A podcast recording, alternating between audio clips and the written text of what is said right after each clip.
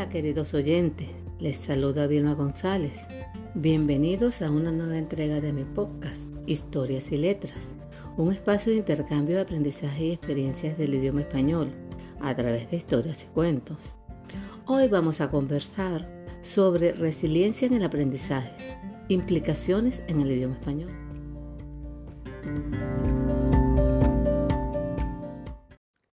No es para nadie un secreto la relevancia que cobra el adecuado manejo de las emociones en situaciones difíciles que se presentan al momento de la construcción de conocimientos.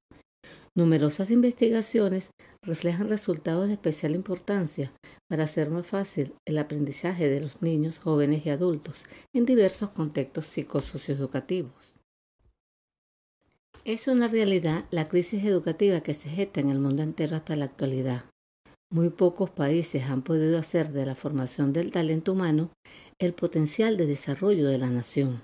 Es por ello que los autores antes mencionados en cuanto a emocionalidad y otros dedicados al estudio de la resiliencia han coincidido en la necesidad de propiciar en los estudiantes y participantes diversos espacios y momentos donde puedan desarrollar sus capacidades al máximo de manera que puedan accionar con un alto nivel de energía positiva en problemas graves de resolver.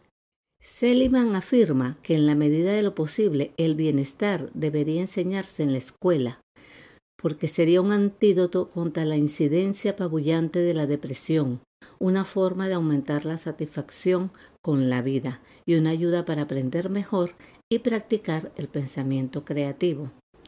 Sabemos que tradicionalmente en la escuela ha predominado la detección de los defectos. Dichoso bolígrafo rojo, en lugar de identificar fortalezas, sobre todo a nivel estrictamente académico. Pero para promover la resiliencia, se han de favorecer climas emocionales positivos y optimistas en lo que el alumno se sienta seguro y responsable, sin estar ello reñido con la debida exigencia.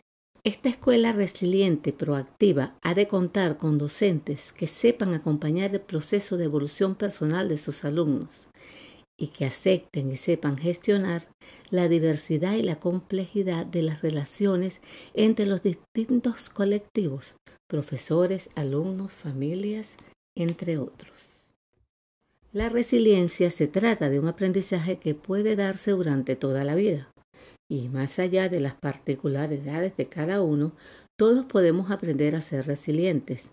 Y de la misma forma, todos los niños, independientemente de que estén inmersos en problemas o no, pueden beneficiarse de los programas educativos que promuevan la resiliencia, capacidad imprescindible no solo para el desarrollo exitoso del alumno, sino también del docente. Para alcanzar la resiliencia en particular y la madurez emocional en general, es imprescindible un cambio de mirada que nos permita reemplazar los pensamientos negativos por positivos.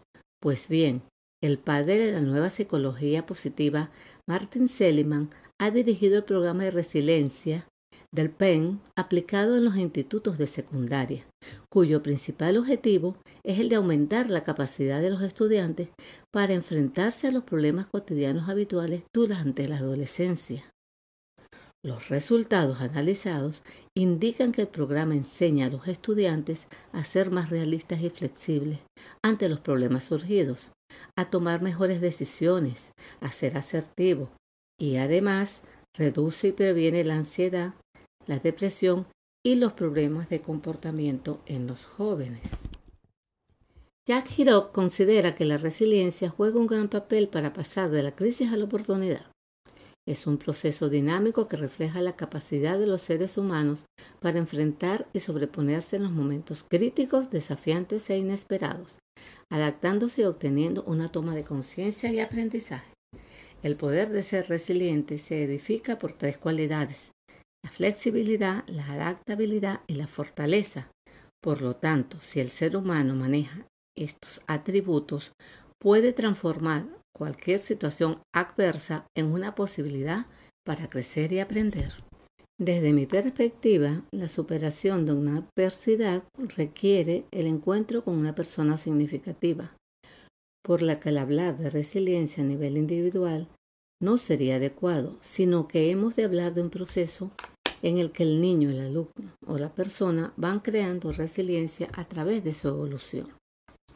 Desde la concepción educativa, la escuela resiliente debería caracterizarse por brindar apoyo y afecto, donde nuestra responsabilidad reside en cómo afrontamos los problemas, no en los problemas en sí mismos que nos surgen. La aplicación de las premisas que aporta la nueva psicología humanista para el desarrollo del bienestar humano resulta imprescindible en los entornos socioeducativos resilientes, dentro de un marco de educación emocional global, en la que se nos antoja tanto o más importante que la educación estrictamente académica o conceptual que a menudo se imparte en las escuelas. Desde esta postura, las instituciones se impregnan de esperanza, alegría, altruismo o creatividad y colaboran en el proceso de formación de personas íntegras y felices, tal como lo plantean Forés y Grané. La resiliencia es más que resistir, es también aprender a vivir. ¿Cómo desarrollar la resiliencia en el aprendizaje de tus hijos? Conversa siempre con tus hijos de sus logros y dificultades en su proceso de aprendizaje. Segundo, apóyalos para que puedan reconocer sus habilidades y debilidades. Tercero, comparte con otros padres en relación al tema. Cuarto, busca orientación de especialistas en casos muy complejos. Quinto, habla con los maestros de tus hijos.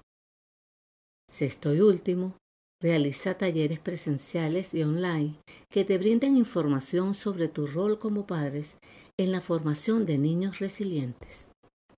Ahora compartiremos un cuento titulado La niña que se aburría con todo.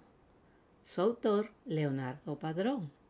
Las ilustraciones de Marilena Valdés. Editorial Planeta Lector y dice así. Esta es la historia de una niña que se aburría con todo. Sus padres se desesperaban. Querían remediar esta situación, pues la cara se le volvía una mueca de reclamo insoportable, y con su dedo índice, duro como una amenaza, les tocaba la espalda pidiendo que le consiguieran algo divertido que hacer en el mundo. Le compraban juguetes, globos, rompecabezas, papagayos, pero todo, absolutamente todo, perdía su magia en menos de cinco minutos, como a quien se le voltea un vaso de agua a cada rato. Todo se convertía en una burbuja de jabón que desaparecía frente a sus ojos. Ni siquiera los aparatos más modernos lograban arrancarle un suspiro de asombro o interés la tecnología le producía una epidemia de bostezos. En el circo los otros trapecistas le resultaban indiferentes. En el cine roncaba ante los efectos especiales y en el teatro prefería huir en el intermedio. Era una niña que nació para aburrirse. Cuando de repente, en un viaje en avión que había hecho con sus padres, y donde estaba más aburrida que nunca, cerró los ojos en protesta, con fuerza, con mucha fuerza, y aunque creía que se iba a quedar dormida de tanto aburrimiento, en su mente se comenzaron a formar imágenes de un mundo totalmente distinto a lo que había visto antes. Era un lugar donde los caballos galopaban sobre un escándalo de cotufas los delfines tenían los colores del arco iris. Las chupetas tenían sabor a te quiero mucho. Las lechuzas aprendían canciones de risa y algodón. La luna tenía dos puertas y una ventana, y todos sus amigos del colegio se paseaban asombrados por este planeta inusual diseñado a su antojo. Ella era la guía turística, la dueña del espectáculo. Cuando su padre la despertó, el avión estaba aterrizando y ella tenía una noticia que darles. Había descubierto el juguete más divertido del mundo. ¿A que no saben qué? La imaginación. Y sonreía mientras en la pista de aterrizaje se celebraba una carrera de duendes y conejos y llovían los aplausos. Y colorín colorado, este cuento ha terminado. Gracias por escucharme. Para finalizar, quiero dejarles seis recomendaciones para ser resilientes en el aprendizaje del idioma español. Primero, realiza un balance de tus fortalezas y debilidades. Segundo, reflexiona en torno a la importancia que tiene para ti aprender español. Recuérdalo hasta en los momentos más complicados. Tercero, pregúntate para qué te sirve aprender español. Cuarto, visualiza los errores como fuente de aprendizaje y transformación. Quinto, busca personas que puedan ayudarte en tu proceso, como profesores, otras personas a tu alrededor, amigos, entre otros. Sexto y último, toma conciencia del valor que representa aprender el idioma español y las posibilidades que te abre en el mundo. No olviden seguirnos en redes sociales a través de arroba historias y letras podcast. Nos escuchamos en un próximo episodio. Adiós.